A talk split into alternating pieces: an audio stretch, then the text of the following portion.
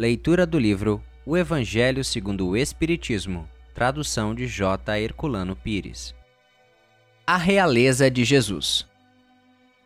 O reino de Jesus não é deste mundo. Isso todos compreendem. Mas sobre a terra ele não terá também uma realeza? O título de rei nem sempre exige o exercício do poder temporal. Ele é dado, por consenso unânime, aos que, por seu gênio, se colocam em primeiro lugar em alguma atividade, dominando o seu século e influindo sobre o progresso da humanidade. É nesse sentido que se diz o rei ou o príncipe dos filósofos, dos artistas, dos poetas, dos escritores, entre outros. Essa realeza, que nasce do mérito pessoal, consagrada pela posteridade, não tem muitas vezes maior preponderância que a dos reis coroados? Ela é imperecível enquanto a outra depende das circunstâncias.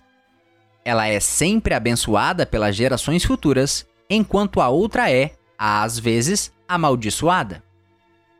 A realeza terrena acaba com a vida, mas a realeza moral continua a imperar, sobretudo depois da morte. Sob esse aspecto, Jesus não é um rei mais poderoso que muitos potentados?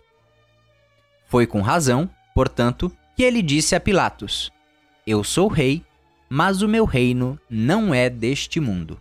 Muito obrigado por assistir o nosso podcast. Se você gostou, deixe seu like e compartilhe. Dessa forma, poderemos juntos espalhar cada vez mais a luz do Cristo Consolador.